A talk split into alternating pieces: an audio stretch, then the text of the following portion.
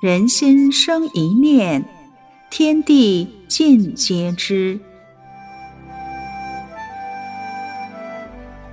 听众朋友您好，欢迎收听明慧广播电台《善恶一念间》节目。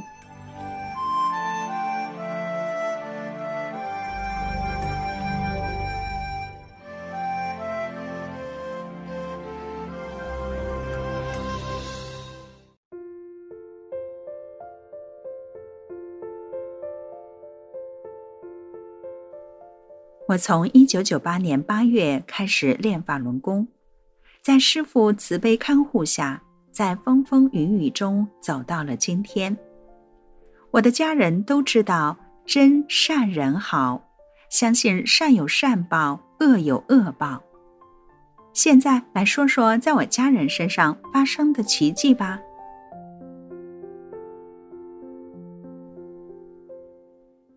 我大哥大嫂跟很多人一样，因单位不景气，很早就失业了。为了维持生计、抚养孩子、做点小买卖，终于辛辛苦苦的把孩子抚养长大。孩子上了大学，有了工作，苦日子呀，可算是熬出头了。那是大约在十年前，我们家人到海南团聚。大哥大嫂坐飞机从东北飞到海南，由于很少坐飞机出门，没有经验，他们将一万多元现金放到托运的行李箱里。下飞机取了行李箱，打开看，心里一惊，发现钱不见了，其他东西都在。他们赶紧报警，警察经过调取录像搜查。最后，在机场搬运工休息室的衣服里找到了钱，数量与大哥说的完全一致。警察说：“钱是找到了，但如何能证明这钱就是你的呢？”大哥想了想，大声说：“我在点钱时看到有一张上面写着‘法轮大法好，真善人好’，我还点了两遍。”应该上面都有我的指纹。经过检验鉴定，证明了大哥的话是真的。警察将钱全部归还给了大哥。再来说说二哥。二哥退休后，为了补贴家用，又找了一份工作。一天，他骑自行车过马路，被一辆大货车撞到头部，当时满脸都是血。鼻子、耳朵都出血了，但意识清醒。当时立即被送往市级医院，检查发现头面部及颅底三处骨折。二嫂给我打电话，我在颅脑外科工作多年，深知病情的严重性。颅底骨折后，病情随时变化，一旦颅底出血严重，根本就没有有效的抢救措施。我就跟二嫂和侄子说：“赶紧求大法师傅，诚心念法轮大法好，真善人好。”他俩一直默念九字真言，奇迹发生了。二哥住了几天医院，拆掉缝合线就回家了。再来说说三哥。大约在五年前，三哥骑着一辆摩托车。被一辆货车撞飞，倒在地上了，摩托车也被撞坏了，司机吓坏了，说：“赶紧上医院吧。”三哥慢慢从地上爬起来，摸了摸头上的包，看了看身上擦破的皮，说：“上医院会花很多钱的，没什么大事，你就把摩托车修好就行了，我不会讹你的。”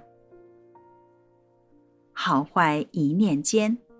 结果三哥真的只受了点皮外伤，司机只花了两百元钱把摩托车修好了，三哥就骑着摩托车回家了。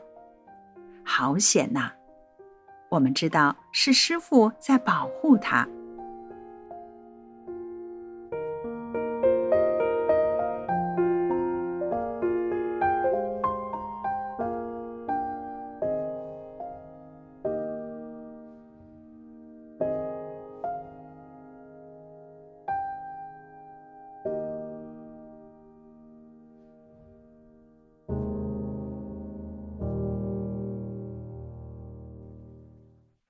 还有我婆婆。四年前，八十多岁的婆婆突然得了脑梗，卧床不起，我们就和大伯哥一家轮流照顾婆婆。婆婆是个要强的人，突然卧床不起，心里承受不了，经常吵闹，怎么也不配合。后来我们请来了两位保姆，白天晚上轮流照顾婆婆。但每次保姆都没干几天就被婆婆给骂走了。大伯哥整天愁眉苦脸的，非常上火。正好赶上他女儿单位家属组织体检，发现他肾上有一个肿瘤，怀疑是恶性的，必须手术治疗。他哭着跟婆婆说：“你安稳些吧，过几天我要去做手术。”等我手术回来，我再来看你。我知道后去看望他时，告诉他说：“别怕，我们有师傅呢，只有师傅能救你。你跟我一起练法轮功吧，就诚心默念‘法轮大法好，真善人好’。”大伯哥同意了，就这样，大伯哥也得法了，也在大法中修炼了。手术后很快就恢复了健康，现在大伯哥满面红光，精神状态非常好，又一次见证了大法的奇迹。再来说说我侄子，侄子从师范大学毕业已经八年了，一直没有找到正式的理想工作，参加了几次学校招聘。每次笔试、面试总是差一点，就是不能录取。想花点钱找人帮忙也找不到。一个多月前，又有一个学校招聘机会，侄子又报了名。嫂子很上火，就给我打电话，问我怎么办。我说：“从今天起，你们全家一起都诚心默念‘法轮大法好，真善人好’。”一定会有福报的。嫂子同意了，就每天都念，侄子也念。半个月前，侄子接到通知，这次考试笔试、面试都是第一名，没花一分钱就被录取了。他相信大法好，得福报了。我们全家都沐浴在师傅的洪恩下。几年前，女儿、丈夫、侄女儿都先后得法，开始修炼了。非常非常的感谢慈悲伟大的师父，感谢大法。